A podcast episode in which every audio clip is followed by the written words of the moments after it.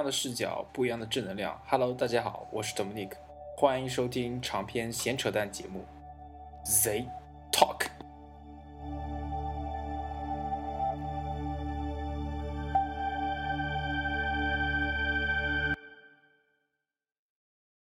Action！Hello，大家好，这里是 Z Talk 闲聊，我是 Dominic 赵哲。呃，对面的嘉宾还是前两期的阿哥，呃，欢迎阿哥的到来。嗯，大家好。啊，那我们轻车熟路啊，这这一期是第二十六期，二十六期的主主话题是直邮能否引发海淘热？啊，哎，怎么有点像新闻的那种形式啊？啊，首先是瞎掰主话题，呃。闲侃，闲侃，闲侃一下，闲侃一下几个几个比较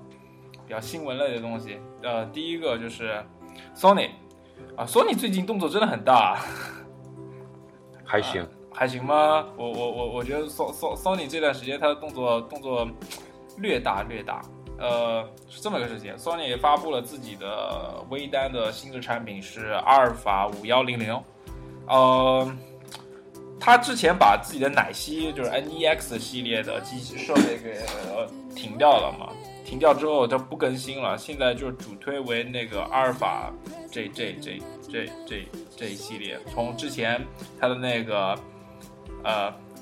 呃 A 七 A 七 R 呃还有 A 七 S，我们就可以看出其中有有有一定的有一定的关联性。呃，然后。呃，很很有很有意思的就是，它现在其他的产品不推，呃，推推了推了一款比较低端的、比较入门的一台机器。先说一下这台机器吧，反正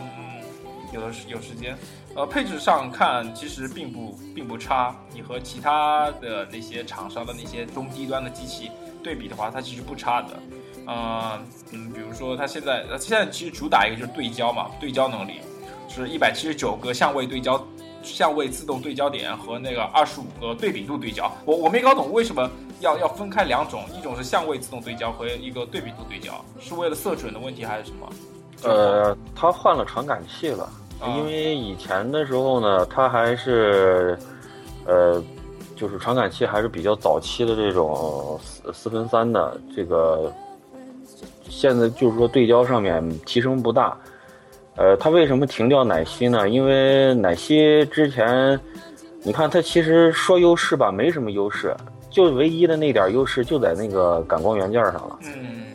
呃，你这在的其他的你没办法跟奥巴跟松下去抗衡。那么它现在改成这个 APS 杠 C 的这个，就是咱们常见的单反的这个，而且这次是刷新了，呃，用的最新的两千四百三十万的这种像素的这个呃感光元件。那么它这个相位差呢，包括是这个相位差的这个检测呢，什么这些的，到这些呃，就是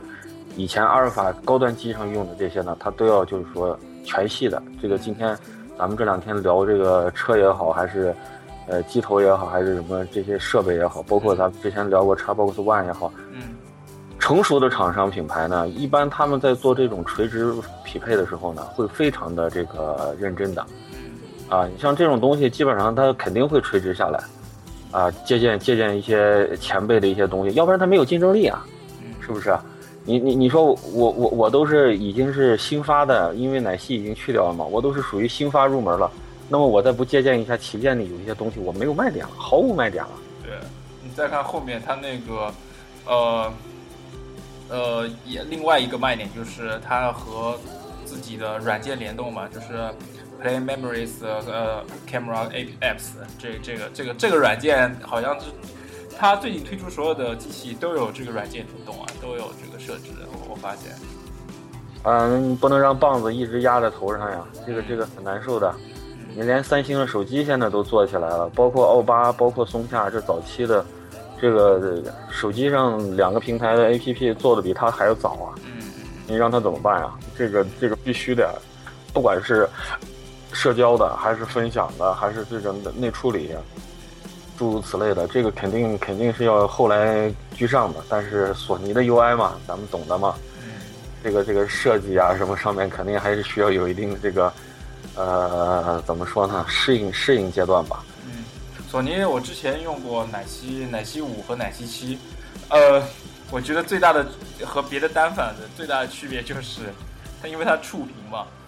就很难受，你知道吗？就阳光比较烈的，就是呃阳光比较大的时候，你看那个屏幕很难看清楚。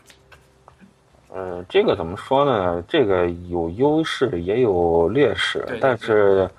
你要是说作为一个非专业设备的话，那么就是说对，尤其像这种，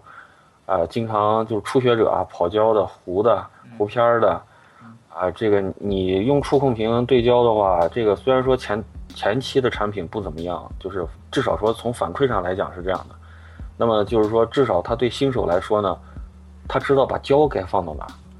知道吧？他不，因为你的机子达不到那样的要求，你的测光呀或者是什么的，你这这涉及的多了，你让新手没有办法去，呃，就是一下子很难的，就是就是出片率降低呗。你有些人可能一万多次快门了，还还还出不了几张。你说你像，这这不是黑某人啊？你像米菲那样的，呃，快门都多少了？那出片率真的那那。我估计现在还可以了，以前呢真不敢说。他打一个包压缩包过来，基本上全废掉了。所以说，呃，现在来说的话呢，就是尤其是对焦上面提升啊，这个从之前的这个，呃，六千上可以看到，呃，索尼现在已经是跟上了，啊，至少至少现在跟奥巴什么没有什么差别了。咱也不是什么机器，是不是？拍张拍张照去还是差那零点。小数点后面两位的那种那那种计量秒去去对比去，那有点咬文嚼字了，是不是？咱们一一般，你手滑了的话，你在屏幕上面点哪指哪打哪，这这叫的，那就行了，降低一些操作难度。毕竟入门机嘛，那它有更高的需求的时候，那么玩家再去考虑这个，呃，看到底是买这种现在这种最高已经达到多少了。二百二百多个点了吧？呃，你你指的是哪哪台机械？是那个 D 八百 D 八幺零吗？啊啊，八幺零差不多，八幺零，但是它不是每每个点都是呈现出来的，那没。它还是要看，尤其是拍动态的时候，啊，这个这个就尤为重要了，追焦呀或者是什么的，这个全局全局检测的这个焦点，追焦干什么的？这个这这才考验机子。所以说入门机也不用太矫情吧。嗯啊，简单易用啊，这个这这才是关键的。对，但是，哎呀，真我我我我真是不想说索尼，我就一说他就想黑他，他那个价格太不亲民了，四千多，很不亲民啊。啊，幺六五零的那个镜头四千多，怎么说呢？还还还，你说它高吗？我觉得入门机其实还好吧。嗯，那那我买的 E M 幺零那也算入门呢。E E M 幺零也算入门吗？啊，算啊。啊，E M 一才是旗舰的。啊，E M E 啊，对。啊，那那那那确实，那确实。啊，另另外这这个五幺零五幺零过了，另外就是香水吧，亮卡 K W One。哎啊，这个，这这咱们的副主播已经拿到了。对副主播，哎，副主播还卖关子，我问他多少钱，是不是四四千五差不多？他他不说。当然我知道这个价格不不是四千五，是五千二，五千二。呃，我当时他发那张弟妹的那张图的时候，我就给他报价了。我说这个顶头五千九百九十九，再高了没意义。啊，上市是五千一百九十九。五千二吧？哦哦，对，五千一百九十九就五啊，对，一样。这这个还会再降的，因为。它毕竟怎么说呢？呃，这他妈又得提索尼的弱势。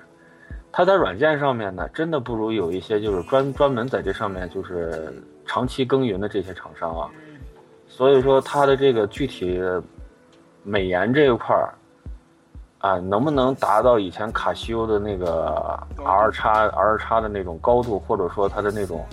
呃，就是让妹子一看的那种信赖度，哎呀，就确实跟那个有不同。你打个比方，如果说现在有一个姐妹儿，呃，她现在手里头正好有一个 R 叉，包括哪怕是三最新的三五零的，嗯，三五零，她再拿一个，她再拿一个这个香水，再去一对比的话，那么这样的用户的这个这个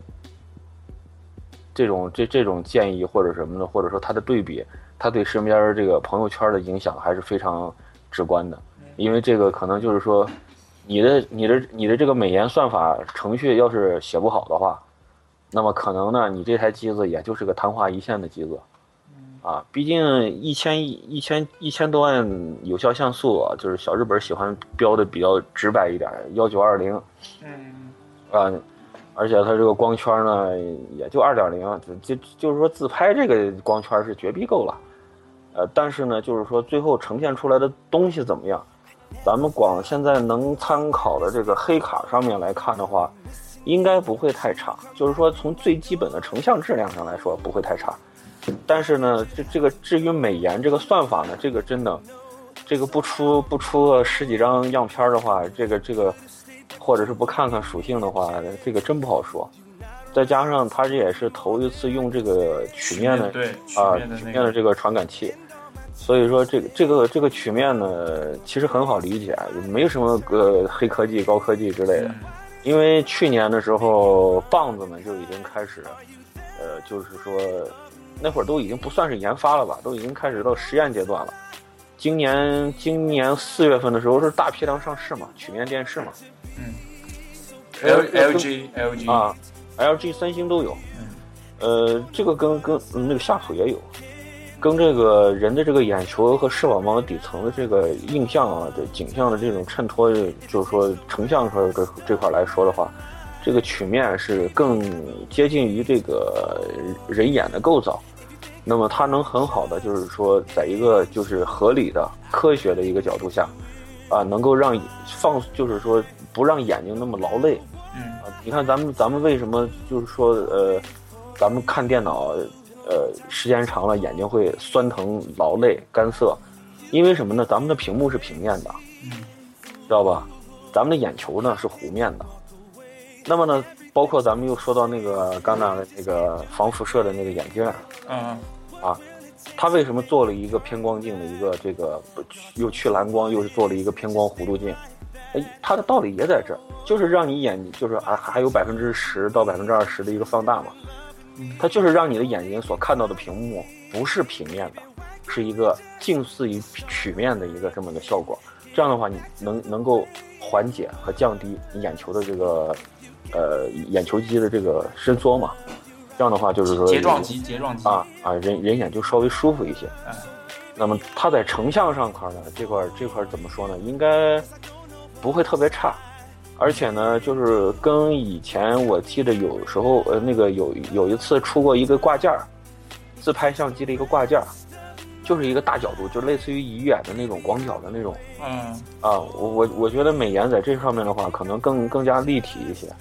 呃呃，这个看了一下当时的这个这个最近的这两天的这个有有人的这个就是所谓高端玩家的评测啊，就是估估计也不能说评测了，因为入手的人毕竟还是少，身边没妹子呀，嗯。啊，极客们都是孤单的，嗯，这个大家说明白，呃，包括咱们吉吉也是孤单的，有听众有听众愿意的话，我在这帮他争个，啊，算，就是说以后。呃，这个玩家说了，呃，以后妹子拍照的时候不能再摆有一些角度了，因为这个曲面的话，你再摆一些角度的话，无形当中可能会把你的这个呃颧骨呀，或者是脸颊呀什么的，会可能会有一种过饱满的这种呈现。嗯。所以这个呃角度上以后可能还得大家。再再再研发新角度嘛？嗯，这个还真不好研发，因为。它的成像要是说，如果真是想象的那样，它后面机内没有在做这个机内处理或者编辑的话，那么按照它这个曲面曲面的这种成像来说的话，它应该是更加立体的。嗯，比如说咱们，呃，右上或者是左上的这种高高角度的四十五度角拍，那么你这个人应该要比这个咱们平面的这种要看得更加立体。那么有些人的脸颊这块呢，刚好要有点婴儿肥，那么这个这个地方就很难那个什么了。再加上美颜这个算法，它如果在要是不好处理的话，你你看现在有些妹子那那脸做完之后，就是处理过之后削的跟特畸形，跟一个那个骷髅模型没什么区别，很尖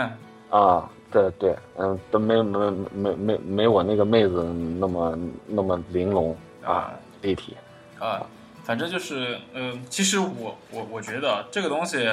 怎么说呢？它针对的市场是女性市场，嗯针对的市场是从十六、十五六岁到将近三十岁以下的那些呃女生使用的。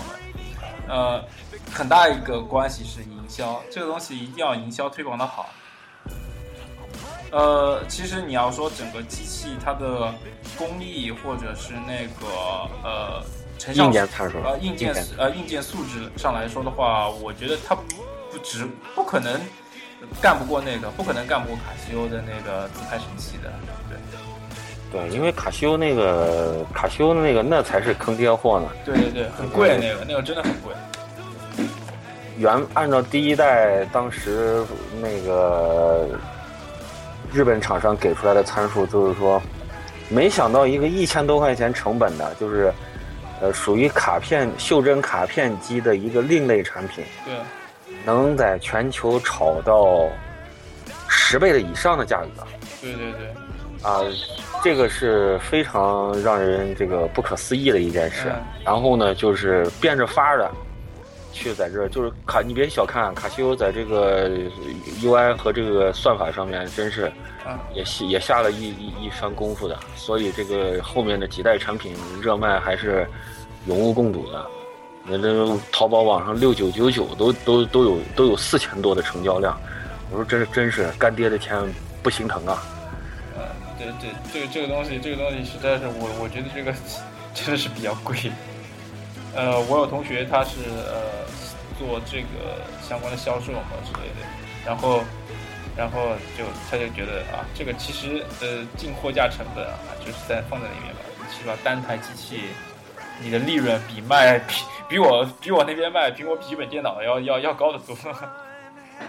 高你五六倍没问题。对啊，我我我卖一台苹苹果的机器，的它的那个那个那个利润就就放在那里啊，现在都很透明的。然后人家人家卖一个自拍神器，呃，这个直接超掉我卖好几台机器，就是这样。关键还是营销吧，还是营销，还是一方面是营销，然后再加上机器，呃，日本人做的东西怎么说呢，不不会太差，就是这样。在还可以的情况之下，然后营销又做得好，就逐步逐步将它自身的那个东西带上去。但是再加上那一段时间正好，国内就是那些、呃特别在国内吧，国内它其实影响力算是最大的一一头嘛。在欧美的话还好一般般，我我特地去看了一下，欧美一般般。应该很少有人去买这种东西，啊，对，因为我之前了解到卡西欧那一款，也就二代的时候在欧洲的销量还行，到三代就到包括现在的 R 叉三百和三五零，嗯现在只有大陆市场的份额了，啊，大市场是卖的好，是吧？国外国外都已经没有了，包括日本本土都已经没有了。嗯，哎，国内市场是个很很奇特的市场，大家都懂的，是吧？女人钱真好赚呐！嗯，对，女人钱好赚。嗯，啊，第三条，第三条是 FF 十十四那个国服上市啊，这个这个东西啊，这个东西应该让阿杜来讲，这个东西我们俩都没玩吧？呃，我玩到七的时候我就已经不玩了，是七吗还是九的时候就不玩了？啊，你是你是那那会儿啊，那会儿已经脱离了日式日风的这种 RPG 的这种精髓了，因为那会儿美国的美国的团队把这个游戏已经做的没边儿了，太太太那个什么了，有点好莱坞的那种感觉了。我我记得，哎呀，那个完了得上网去搜一下了，是七代吗还是九代？那已经是绝版了嘛？七代就是七代是最好的，做的最好的一代，核心危机和圣死降圣子降临。呃，就是最后面那个感人的那一段的那个 CG 嘛，当时在网上火了很长时间的。那是那那是七代吗？九代？呃七代还扎克斯扎克斯战死，啊啊啊啊！然后那个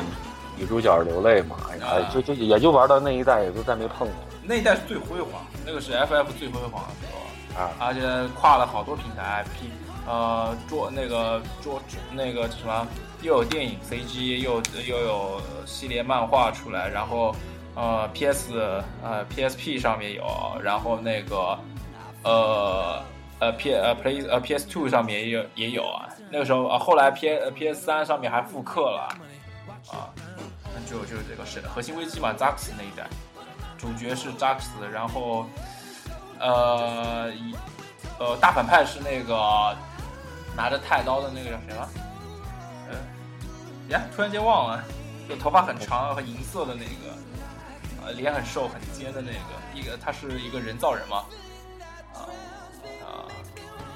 他他的母亲是什么迪瓦诺啊，还是什么东西啊？反正反正是一是一个什么外星人一样的，啊，是人类制造出来的。那那那个那个后面都应该炒冷饭了，因为对前几代的时候，牛逼的牛逼的那几个主主角该 over 的都 over 了，啊没你这还对最新的十三，包括 FF 十三和那个就是主角是个女的嘛，叫闪电，嗯，他那个和之前的那些一点关系都没有了。对，啊，不是啊，那国服那个是个网络游戏是吧？哎不看好啊！呃，他的代理商是盛大啊。哎呀，我就说史特威尔真是这这脑子被驴踢了，这找谁不行啊？这种游戏应该找腾讯呢，是不是啊？哎呀，还还真是，还真是要应该找腾讯。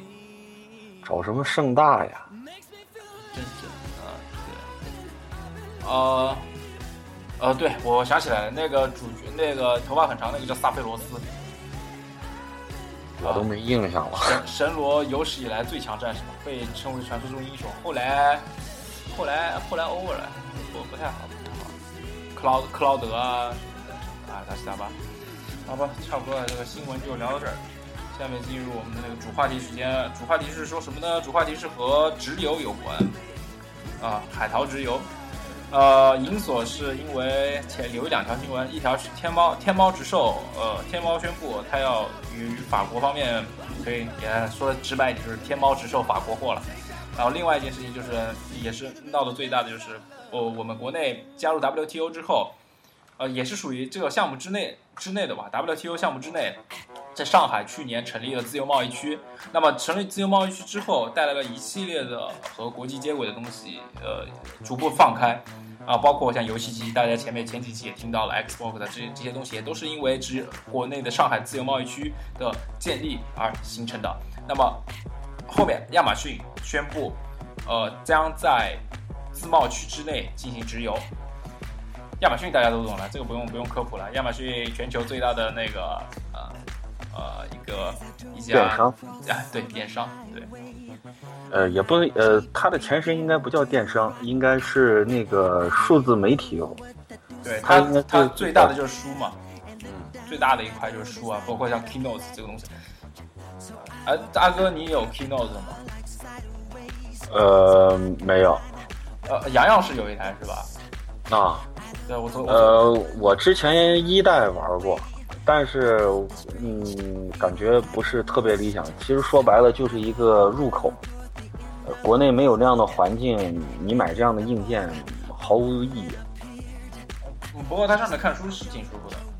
呃，这个当然了，包括后面出的那个水电子水墨的这个电子墨水的这种这这个小版本也是。你要说单纯看书的话，我其实我还是喜欢纸质的对，纸质是是更感觉。啊，因为那个油油墨味儿啊，包括那咱们所谓的书香啊，嗯，那那那种那种味道，嗯哎呀，再配上烟呀、咖啡啊之类的，这这这种这种香氛的氛围，这个是电子设备没有永远没有办法替代的。你你看现在互联网都已经这么发达了，你看书店，包括国外也是，国内也是，书店还是一直在生存着，因为真正阅读的人还是喜欢纸质的书，这个毋需质疑。可能说有些人可能因为经济问题吧，纸质书还是贵啊，才会考虑电子书这一类的东西，或者说以后包括你看国外的学校现在这些课件呀、教程，现在全部都已经用电子版的嘛，iPad 呀、啊、Mac Air 啊这些的都都现在都已经呃也是属于在实验阶段，但是还是纸质书好，这个还是跟大家说，真正想阅读的话，还是去书店或者图书馆。啊，电子设备能不用的时候不用，毕竟它还是伤眼睛的啊，尤其 iPad。我那个，我差不多从四月份，三三月份三月末到到那个六月份之间这么几个月，三三四个月时间吧，我看掉了差不多，呃，看到了将近六本，啊，差不多半个月一本。你看的是正经书吗？呃，呃，冯唐一本，然后什么纸牌屋的那个纸质版，然后是柴静的看见，然后是那个池池建强的那本，呃，Mac Talk 人生原编程，然后是王小波那个黄金时代，呃，另外还有还有一本是那个云中吟唱的歌手，徐志摩的，对，主主要主要就是这个。呃，呃，看的很杂，但是我感觉很有意思。对，呃，进入主话题时间了。什么东西叫海淘？海淘又是又是又又又又又如何在我们现在我们人呃现现代人为什么对海淘有有所有所需求？对，这个是我们的第一个第一个话题的一个讨论点。什么是海淘？其实这个很容易理解，就是呃从国外。买来国内没有的东西，这个其实，呃，很久这个概念其实很久很久之前就已经有了。也可以买国内有的东西。呃，什什么意思？其实海淘最一开始，这个我在这更正一下啊，咱们刚才咱们这个走差积极的主播的这个说的这个观念，一开始的观念有点不太对。呃，最初逼着咱们玩家去海淘是因为什么原因呢？咱们国内的东西太贵了。相反的呢，国外的便宜，哎，这倒是，所以咱们才去海淘。对，然后也因因为这个，发现了一些国内没有的，只有国外有的好东西，嗯，所以无限扩大了，嗯，然后这个群体越来越壮大。嗯，那那么提提起这个东西啊，就就要就要再要再扯久远一点，要扯到一个话题，就是水货和黄货。啊，对，啊，然后。再扯一点的话，就是投机倒把。其实这个八九十年代早就开始有了。您那会儿的那个，你像在大连呀、山东这块儿，就山东或者是吉吉吉林辽宁这块儿，最早日本的打口碟，对打口碟，呃，还有漫画啊，这些都是怎么进来的？最早看的都是一些那个粗制滥造的这种翻译过的一些漫画，甚至有我还见过有带方言翻译的，就是再制本嘛，因为它是在原版的那个基础上再制版的嘛，就还带着方言。我说哎呀，这漫画真好，可可惜那会儿我我看不看的不太懂，啊，这个这这就就比较早的了，到后面越来越正规了嘛。对，比较早，特别是一些音像制品啊，你比如说。呃，特别音乐啊，这这些东西，打口碟很有名。啊，这都是最早最早进来的。对我我我我我家里还还还有张打口碟呢，是那个迈迈克尔杰克逊的。我那会儿没怎么听他的，我那会儿一直听的那个黑人的那个 rap。哦。呃，打口碟现在应该也比较少了吧？现在没必要了，现在都数字音乐时代了。对啊，现在其实现在正儿八经买买专辑听歌的人也比较少。有还是有啊？有，我我周我周围同学里面还保持还保持买专辑听歌的人，我估计只剩下我一个了。我也是。但是但是说回到这个事儿上面啊，呃，我不觉得阿里巴巴跟法国政府签这个协议能有哪一些这个能跟这个真正的亚马逊这块，就是咱们后面要说的，能跟亚马逊所抗衡的。因为天猫这块现在售法国货的话呢，那么法国自有的品牌或者说自有的一些产品呢，呃，不太多，而且呢，如果你不上升到奢侈品，或者是超级品牌，嗯，那么呢，基本上，就我个人而言，没有什么差异。你要说有巨大差异的，除了这个上面还能有跟老百姓息息相关的话，那么就是法国的农业产品。这是欧盟欧盟欧盟几个共盟国里头，法国的农业产品是，呃，number one 的。嗯。啊，因为我们我这我这有一个群里头有一哥们儿，就是从法国留学回来的，他在法国就学的是农业，人家那个包括农机啊，还有什么这些方面的这些，就是这个行业的结构性或者说它的销售性啊，这个已经是非常先进的了。嗯，他们那边穷，他们那边富有的不是什么，就是说像其他国家什么资本家什么的，他们那边最富有的是农民、农场主，嗯，最富有的，他们的占占有的土地可能达到几百亩、上千亩，甚至万亩。你像种葡萄园的那就更了不得了，嗯，别说种这些这个季节货或者说快销货的这种，呃，农副产品的这种农场主了，嗯，这就是为什么你你看老外。看着反正穿的好破烂什么的，实际上人家有咱们中国的这个投资庄那边到那边投资庄园或者是葡萄园的，你去到那儿一看，两个都是大集团的 CEO，那穿着那差距啊，人家那 CEO 还穿着皮皮皮皮裙皮裤还在那采葡萄呢，你看咱们的 CEO 穿着穿着西装革履的过去，这这这这这是一方面，但是怎么说呢？这个还最终还是要看最后落定的时候，因为这个说是，呃，要在今今年的，呃，光棍节嘛，十一月十一号，然后这个才能上架，因为现在还在筛选阶段，而且这个你每签一个产品，你就要就要两国政府都要干涉的，所以说，呃，阿里巴巴这次我感觉不太看好，还是会有限制吧，还是会有限制啊，但是。如果要是以阿里巴巴的这个大平台来说的话，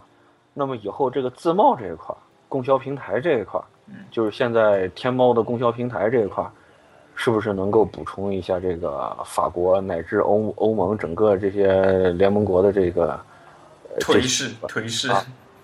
相相关的东西？那那那阿里巴巴这步棋算走对了。嗯，如果他仅仅是现在跟法国做做这方面，而且就是说在产品上如果选失败的话，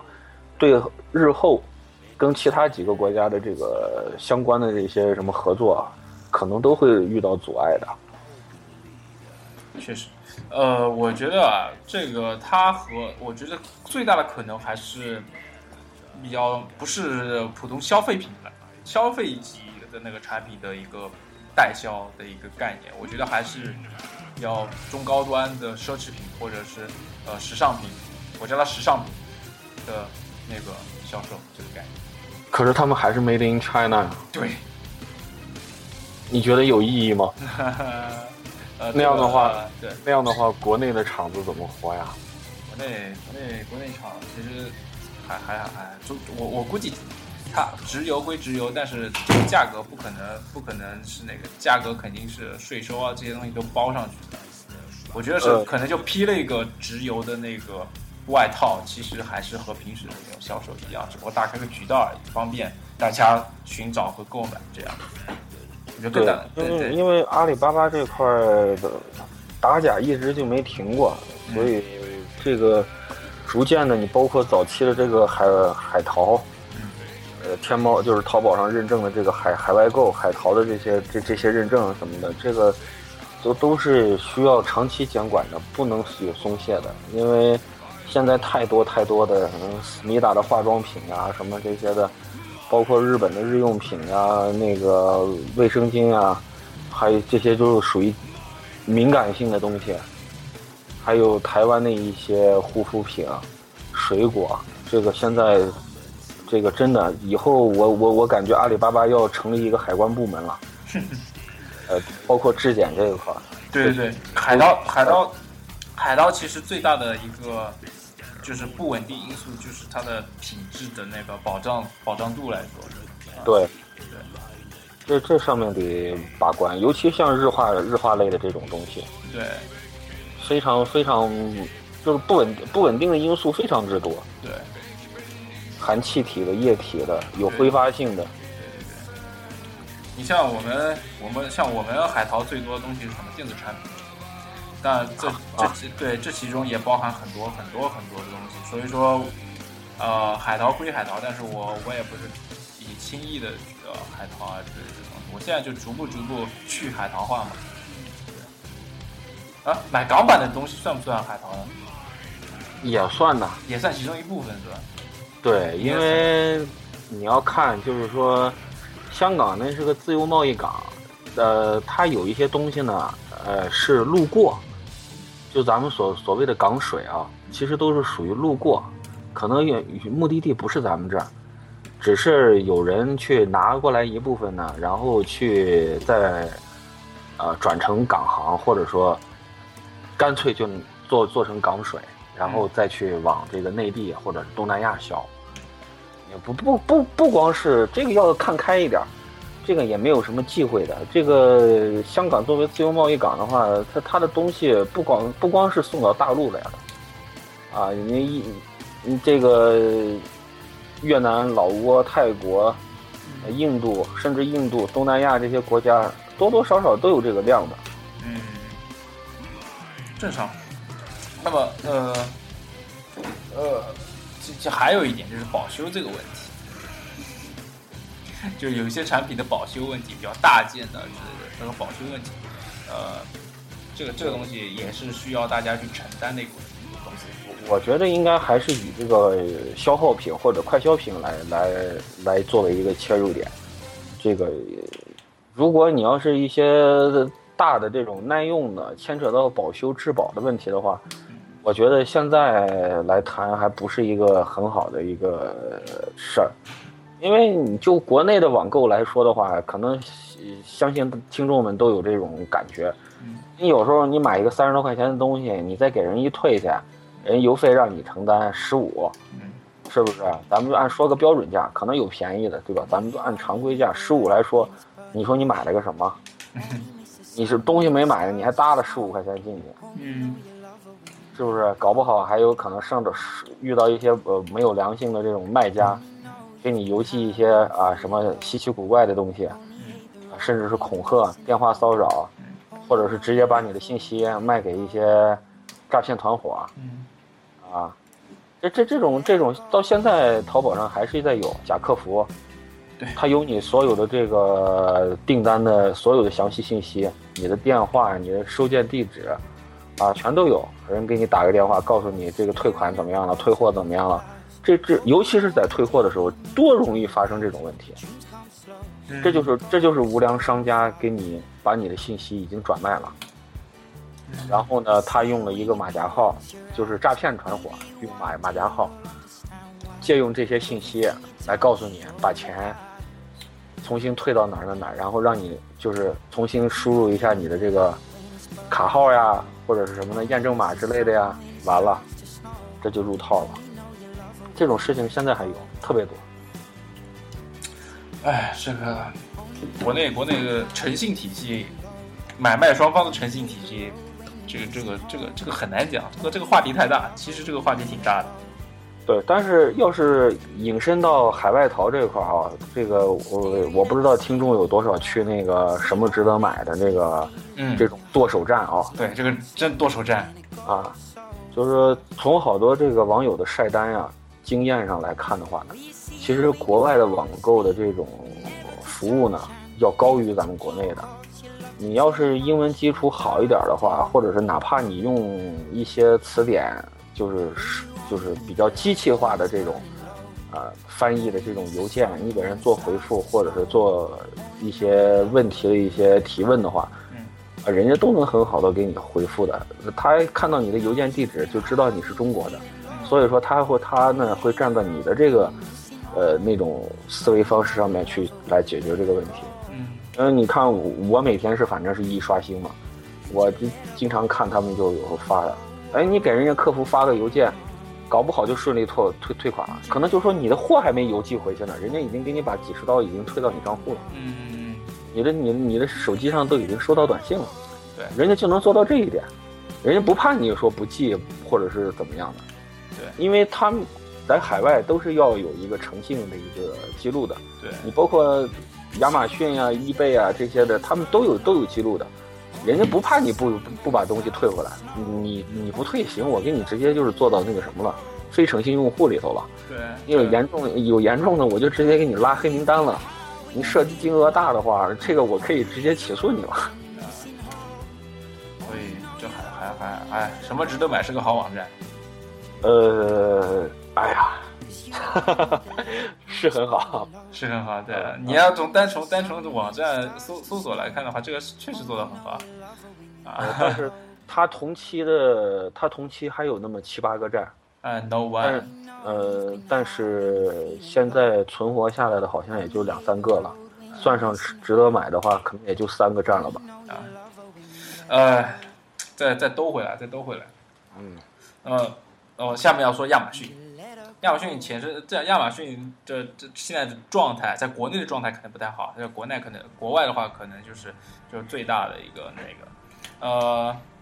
我我不知道亚马逊它这个直邮它会以什么方式来进行吗？航空件吧，航空件吗？呃，我我只是航空件呃这样的话，产品时时效性和这个通关检疫上面都都不会担心这个产品在这个路上的事情，因为用过转运的网友应该都了解过。你看，你像我就用过直邮跟转运，转运的话呢，一般呢就是说像转运公司呢，他会考虑一个仓储成本，他会把有些货先积压上一段时间，然后整批，就是航空的航空，航海的航海，啊，他会整整批的凑一个数，啊，凑一件儿或者说凑几件儿，成批的发出去。那么直邮呢就不是，你看最早我在那面买那个拉尔夫劳伦呐、AF 呀，包括呃李维斯呀，啊、还有哥伦比亚呀什么的这些的，我买这些东西的时候呢，我用过几次直邮，因为我比较着急。呃，从亚马逊，呃，亚马逊的这个订单确认呢非常的慢，因为这个不确定因素太多了，所以他们把这个时效性定为四十八小时。也就是说，你即便是下了这订单付了款，他可能四十八小时以后才会给你发这张单子，因为你是随时可以重新再编辑它的，或者是哪怕就是说他只要没有出他的大库，没有上港口，或者是航空港，这个单子都是可以退掉的，所以它比较慢。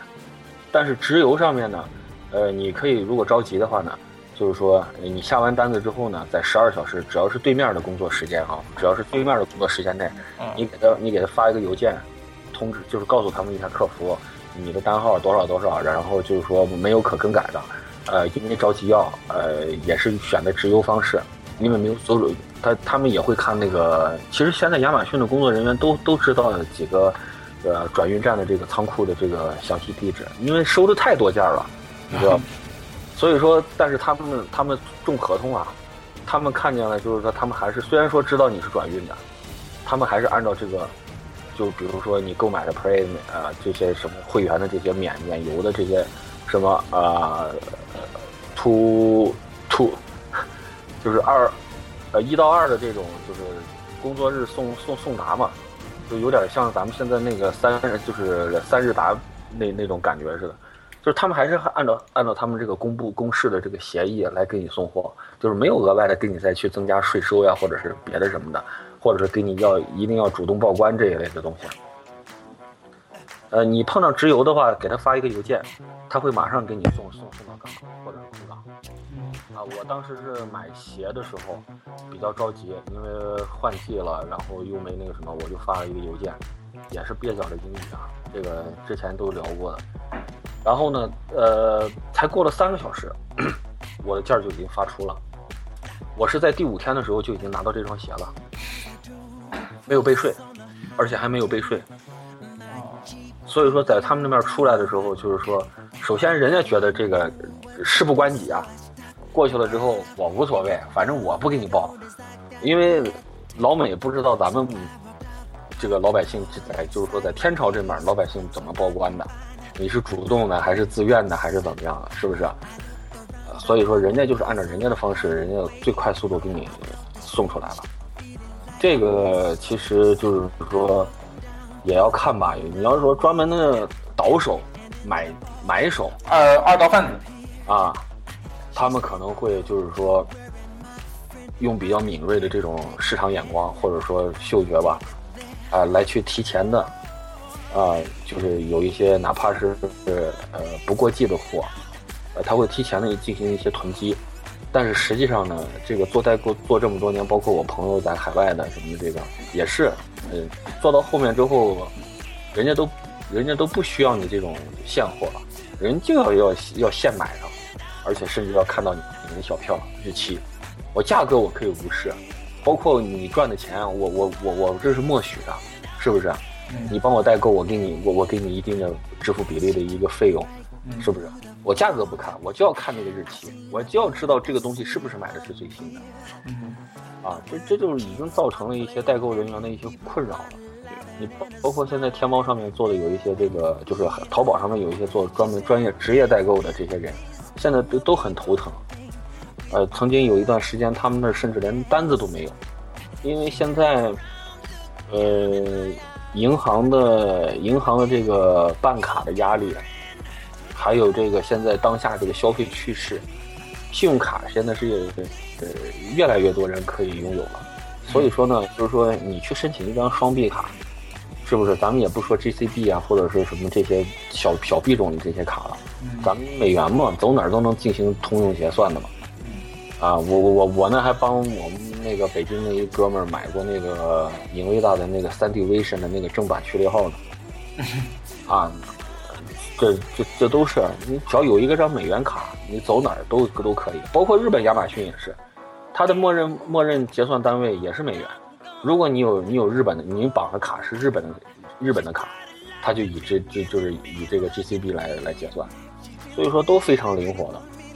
呃，再的，我觉得直邮呢，还是前面跟阿里巴巴那个类似，东西，这个简易简简易这一块真的现在真的非常重要。这个有些人别小看，你看以前什么那边爆发一些什么病毒的时候，呃，曾经那都是几年前的一个新闻了吧？亚马逊的一个快递人员就是因为就那么一封，还是属于印刷品、印刷制、印刷制品的这种一个邮件，就类似于就是咱们那种 EMS 的那种似的商务文件类的印刷品的，嗯就给客户投递了这么一个印刷品，感染上了一个病毒，然后不是不不治身亡。哦，哦好像登革热啊，是出血热，还炭疽啊，什么东西的吧？啊，就类似吧，因为那个也比较久远了嗯，所以说这个到后面之后，亚马逊对对这个就是他们这个各个国家国内这个收件啊什么的，他们人员啊都很少接触，基本上你看，包括他们现在那个自动流水化的这种分拣分拣器啊什么的嗯，都很少有人人为干预，而且呢，为什么他们就是说经常海淘的人会会有会发现有一个包装和再包装，就是去除包装和再包装。这个呢，就是要额外收费，而且那个收费呃不低，六刀到二十多刀不等。你要是物品大的话，那一个包装费可能要有六十刀，都可以随便上。所以说，他们就是说，整个连产品原来的包装和你要求的这种包，因为也发生也也怕发生这种问题啊，所以需要你亚马逊重新打包，或者说原包装不太好，不太不太牢靠，或者说因为一些其他原因什么的，你对这个发货的这个外包装不是很了解，因为我买东西买的多了，我我我当然知道，那那有些东西我还真的希望亚马逊重新打一下包装，我我我不在乎那几刀，我真的希望他重新打包一下，因为那个东西看着有点脏，你知道吧？你不知道那上面沾染的是什么东西，你说你是摸还是不摸？而且还是从 遥远的美国过来的。呃，中间可能什么什么变异的情况都有可能发生。哎，确实，这个这个东西，这个东西确实是一个很头痛的一个问题，啊也也很棘手啊。这个这个事情也很棘手啊。这个，说到海淘，其实要国家要是把这块放开的话，一定要在这个检疫检查这块要要做足功夫的。你包括现在爆发的那个那个什么病毒埃博拉，啊，那那那那真的，空气就能传染啊！啊，我最近的一次海淘就是之前买那个，呃，买了一个日航的那个 XBA 四零的一个 Sony 的耳机，啊，这个算海淘了。然后再再往前倒，就是我我李志远，我让李志远他他弟弟给我们买的那台那个 Nexus Four 那台 Google 的四四儿子嘛，对，当初呃我们在购买那台 Nexus Four 的过程当中，也是一个比较奇特的经历，我觉得。呃，为怎怎么为什么这样讲？那个时候差不多是一二年年末的时候，十一二月份，因为这个机器当时在全球范围内报销嘛，报销，很很难，港版其实都买了买到了很少，然后特别嗯，有一些呃，之前他弟弟去排队的时候也排了很长时间，然后最后终于排上弄了两台，我们我们其中有一台还是应该是我这一台，还是从别人那边。呃，已经买来的那些人，也就是说，相当于国内的黄牛黄牛了，黄牛，然后从他手上买来的，买来之后，呃，跨了将近一个月的时间，然后向国内寄邮寄，邮寄就在，呃，最后到了海关那里，大连海关之后，出现在那里卡了将近一个多月，我我记得那个时候好像说我是一月份的时候是放的，呃。那个时候我还没放，还没放寒假，然后呃，就一直卡在那。我说，我那个时候我就在各种社交媒体上说，完了，海关肯定把我们这两个给那个卡住了之类的，因为毕竟是那个呃国内没有正式销售的电子产品嘛，它这个那个时候也特别严。然后后来发现，哎，又好了，又给我们寄过来了。没呃，虽然也还是交了税啊。交了一部分税，但是还好，终终归是还好，然后就寄到手上了。啊，这这是一个美美美航路线的一个海淘的一个路线。然后另外一个路线就是，呃，也是很奇葩的一个，就是我买那个 XBA 四零，它也是个海淘，是日航海淘。我他这个也也跟之前的路子一样，我也是找那边的朋友帮我带，呃呃，准准确的说，购买我没有走海淘。但是我那呃售后，这里又要说到一个很严重的问题，就是，所以为什么我劝大家现在尽量去，呃偏向国内呃国行或者是全球联保的那些东西买东西的时候，因为虽然说这个价格上像日航啊、美航、港航要比国内的价格要便宜很多，但是有一个很严重的问题，不是消耗品的话，呃，我指的是呃比如说。像像我基本上日呃海淘的话，基本上用的都是买电子产品嘛，相关的三 C 产品，就会出现一个保修这个问题。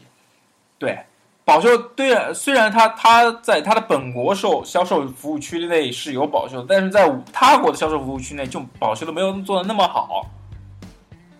因为一些政策上的一些关系啊，或者企业政策，或者是各个国家政策保修啊，或者是。呃，产品政策都不一样，所以说它这个其实并没有说的像之前那么好，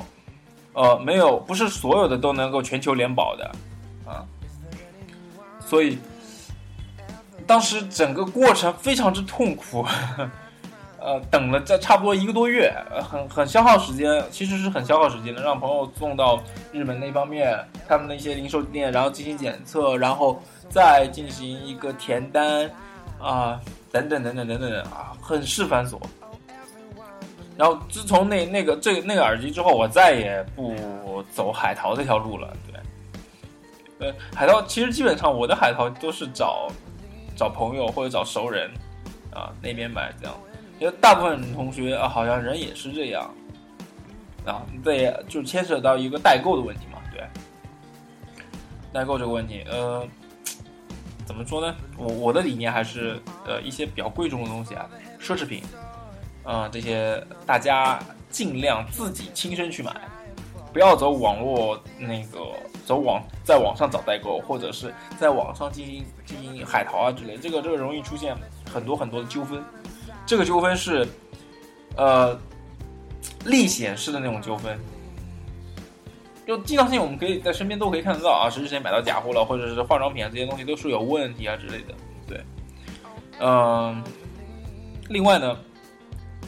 呃，找熟人的话，其实也是很不好意思的一件事情。我也有朋友在各呃在在我在外外外地读书嘛，然后他们呃经常性聊，经常性我看见他们呃，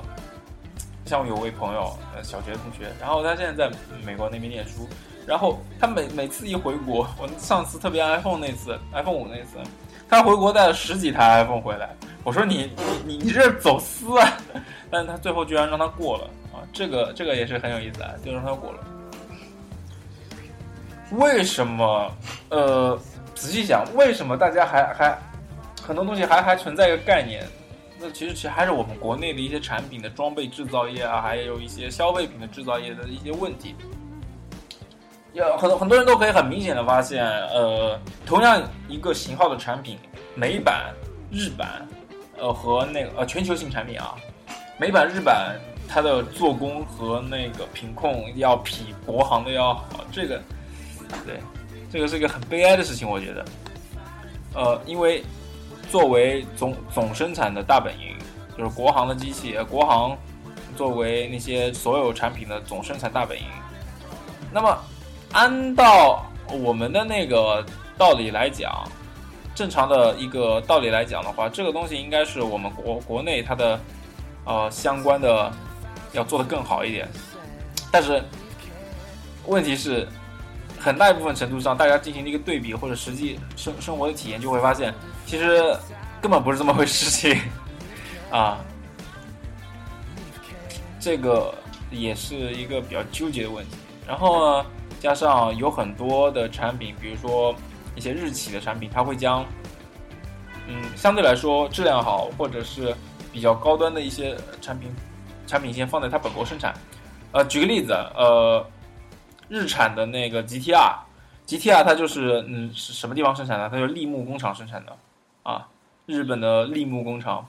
然后呢，再举个例子，Sony 又要讲 Sony 了，Sony 它的。耳耳耳机里面，目前为止，消费品的耳机基本上都是在哪生产的？就是在 Thailand，就是泰泰国，也有新加坡，不过新加坡很少，国内也很少，国内生产线材比较多。那主要是在泰国。呃，那么它的比较高端的，比如说我们一直奉为神话的一个 EXK EX 一千和 Z 一千，这两款监听级的高端的，现在还是一。一直在它的那个顶峰的那个耳机，它就是在就是在日本本土生产，啊，这个这个也是很很有意思的，包括一些电话，比如说啊，呃，夏普的几款机器啊，它都都都是 only for Japan，没有其他国的生产版本，所以说大家要体验到更更好的一些呃不同的体验的东西，就经常会想到去买。他国货，啊，那么我我觉得，如果大家能够，如果是玩家之类的，那还好，大家有自己的一套辨别的一套一一一一套观念和呃一些路子吧，是吧？但是普通人，我劝大家还是尽量不要走海淘这条路，因为会比较麻烦。你特别是售后这一块，真真的是一个很麻烦的一个事情啊，所以。哎，海淘这个，海淘这个，海淘这个记事就说到这吧。对，呃，另外有个特别话题，今天有个特别话题，特别话题内容是什么呢？血糖和呃家用血糖血压仪这个东西是鹰幺啊，鹰幺。原本呢，昨天晚上发布的版本里面是有的，我们差差不多整个录音时间是一个多小时，一个半小时，但是由于新的那个录音软件。呃，我买的我弄了很多录音软件，新的录音软件出现了一点问题，呃，只录了将近四四五十分钟，后半部分的没有录上，哎呀，好头痛啊！所以我今天今天是二十四号，八月二十四号礼拜周一，然后我今天是补录上的。呃，血糖和那个血压仪这个东西，因为现在家里面老人也多嘛，然后呃，高血压、高血脂，然后糖尿病这些等等的。呃，已经是一个见见怪不怪的一个一一一些家家庭常见疾病，对常见慢性病，特别像血压可能还好一点，呃，因为呃有血压比较高的人的话，他可能就天天就吃降压药嘛，呃，终身服药这个东西没有办法，降压药可能还好一点。那么血糖的话，可能有些人他本身自己不是特别清楚，然后低血糖，嗯。呃，不是低血糖，就是血血糖和血糖有关，可能一个是高血糖，一个是低血糖嘛。呃，血糖高不一定代表它一定是糖尿病。那么达到糖尿病那个级别呢，糖尿病也要分好几个阶段。有些阶段是要注射胰岛素，有些阶段是吃药，有些阶段你只要多加运动都是 OK 的。那么这里面就有很多不可控因素，那我们需要怎么了解呢？需要一些仪器来进行检测，但是不可能每次我们都去医院抽一管子血，然后等检测等个很长时间吧？这个可能不可能是吗？那家用的一些小的一些设备就起到了一些关键作用。那家用小的医疗设备呢？这个东西这样子的，大家不能省钱，不要省钱，真的不要省钱。有一千多的尽量买一千多的，不要去 不要去看那些几百块钱的。为什么这样讲？这个东西，呃，特别像血糖仪，我我我推荐大家买功能性强一点东西的血糖血糖仪。为什么？因为它不止测量血糖，包括血脂、血象，都会都会进行检测。这么一套设备，呃，你像欧姆龙啊，包括呃罗氏，罗氏出试纸啊，血糖仪里面试纸这个东西是非常重要的。欧姆龙、强生。啊，松下，啊，这么几个都是比较常见的啊。我个人推荐欧姆龙，啊，我个人比较推荐欧姆龙。那其他那个博朗、这个西门子啊、飞普啊这些，呃，我见到的不是特别多，但是我知道他们有生产。嗯，通用也有，G 一嘛。然后我们，呃，在检测的过程中，试呃血糖就血糖检测来说，它的试纸是非常重要的。试纸，呃。的灵敏度，欧姆龙的试纸灵敏度，强生的欧试纸和那个和那个罗氏的试纸，就是欧姆龙它可能灵敏度更高一点。现在呃比较相近，之前比较老一些国产的一些什么九华之类的，它那个血糖仪检测的话，可能要花将近半天时间或者好几个小时。呃，一些比较高端的一些。呃，血糖检测仪的话，它可能花十分钟就可以反应成功，啊，就可以整整个血象出来了。呃，为什么这样说？因为你如果找功能比较单一的东西也可以，它单一而精，是吧？精密度会更高。那么搞呃功能性强的话，那你不只是血糖，有很多人其实呃买了这个东西，他不他只是图个安心嘛，对吧？图个安心，如果在正常范围之内，它其实，呃，不是像医院里面能具体给你一个指标出来，具体给你一个很精准的指标出来。那医院有些时候也是不准的嘛，的设备，你在检测的过程中，这种这种这种都是一个正常范围之内。其实我我们在家庭使用这种东西的时候，主要还是还是看一个什么呢？范围值，范围值，范围值，大概左右浮动这样。特别是这种东西，基本上给老年人，老年人的话，基本上给他一个大概的一个。浮动就就其实还可以，我觉得。当然，精准的时候也一定要精准，特别是对于糖尿病末期，呃，就是中末期比较后期、比较时间长的一些一些人的话，这个东西，呃，越精准越越好，因为方便他的自己的用药，因为打胰岛素嘛。这一块，然后血压仪也是，血压仪，呃，如果是给老年人买的话，我不是很推荐用指尖血压仪。就是就是把手指伸进去那种，尽量还是用上臂。为什么上臂它是供血量大？指尖因为老年人他可能就是呃皮肤收收缩，然后四肢可能有那个呃呃杂质沉积，不像我们年轻人这样杂质沉积，然后再加上手指可能皮肤啊比较干燥啊，鸡皮啊之类的。那么你在测量过程当中血压可能会测量不准，再加上这老年人血管血管末梢，这就是最后一个回路嘛。血管末梢它可能并没有说特别的血流量比较小，那这个检测的话可能有点不准。那么上臂检测会比较好一点，相对来说比较好一点，因为这儿的血流量大，肌肉也有，肌肉可以挤压，可以测得更准。啊，一般都是走上臂，上臂，其实大腿也可以，上臂上臂比较多。呃，其实还有个误区就是。很多人就认为那种机械式的、老的，是听汞柱的那种，会会比较好用。这种是可以，家里面如果对医疗常识比较了解的人是可以听得出来。但是这个真的准确吗？其实也不是很准的，啊，不是很准的，啊，血压检测不像血糖，它一一直呃会有个，就就就在你的身体里面。那血压的话，可能。你一下子，比如说我起身起得快了，那我坐着起得快了，我起床起得快了，我走路走了两步，那可能血压都会有变化，特别老年人。不像呃年年轻人可能血压更稳定一点了。那么怎么选择呢？不要呃，就我我唯一建议就是买坐式的，不要不要去选选购那些便携式的。便携式它呃它的呃呃不错的也有，但是呢，它的不可呃它让你一个不可控因素比较多，你可能说要有一个比较好的姿势啊等等啊之类。那坐式是什么呢？快速检测的话，就是一个很大的一个设备，然后你手伸进去，啊，在大家在一些医院里面快检、快速检查血压的的时候，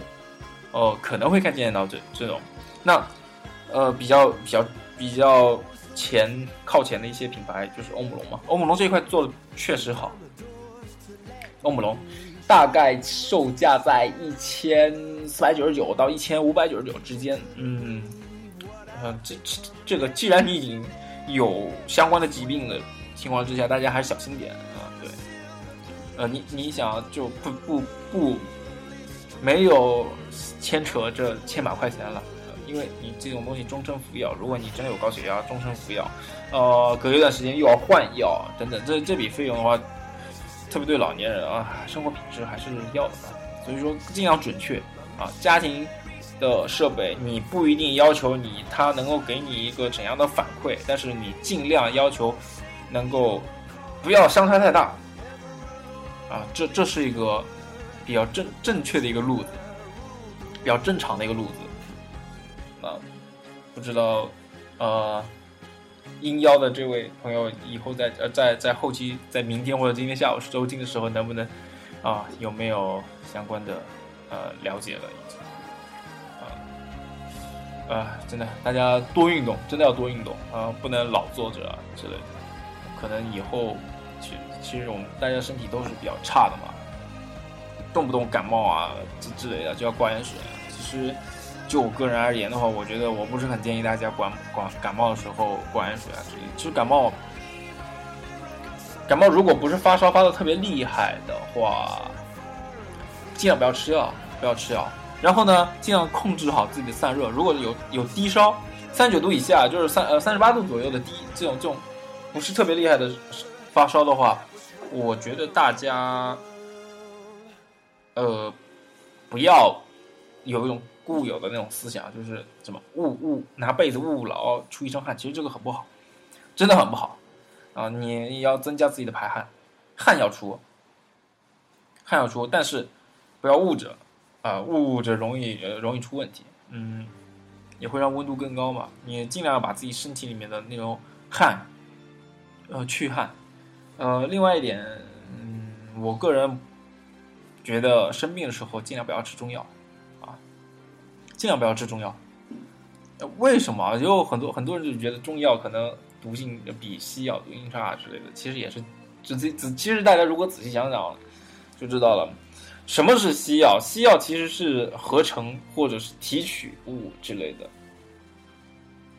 是这样的。那么西药给给予我们身体里面，呃，你在吃进去的时候，我们只用了它的只只只要了它的有效成分，这样还有药理毒性是吧？还有临呃临床还要经过检测等等。那中药呢？大家可以去看一下中药的说明书，对不对？啊 可以去看一下中药的说明书，不详，都是不详。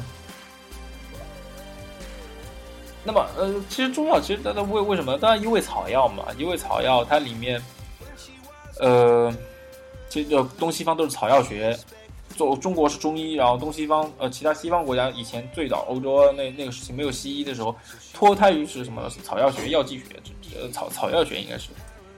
草药类的东西。我就异曲同工，但是我们一味药里面，我们需要的是它有效成分，它多余的那些成分可能和其他的成分混合在一起，就就有一定的药理毒药理毒性，就很多人吃药吃出肾亏来，啊，吃出呃一些肾结石出来，也也是这个这个原因。所以说我我我个人啊，我个人不是特别的信赖中医这个东西，啊，当然个人观点，个人观点，求同存异吧。保护好身体，保护好身体。呃，主播，我昨天呃去换了换了一副眼镜，换了副眼镜，所以跟呃这里跟大家推荐一下一个，如果大家配配眼镜的话，呃一个一个品牌吧，艺术，呃，法国艺术，呃，我个人用的是艺术旗下的一个叫 BB 机啊的一个啊系列的一个镜片。这个镜片呢，怎么说呢？我我戴了很多年，我戴了很多年，我差不多从一应该是应该我初中时代那个时候戴的呃一副眼镜，那个时候就开始使用这个艺术这个 BB 机啊这个镜片。那个时候用的还是一点五啊普通镜片，我现在换一点六五了。透光率一点六，呃，然后，呃，这个怎么讲？镜片呢？眼镜是眼睛的呃眼睛的药品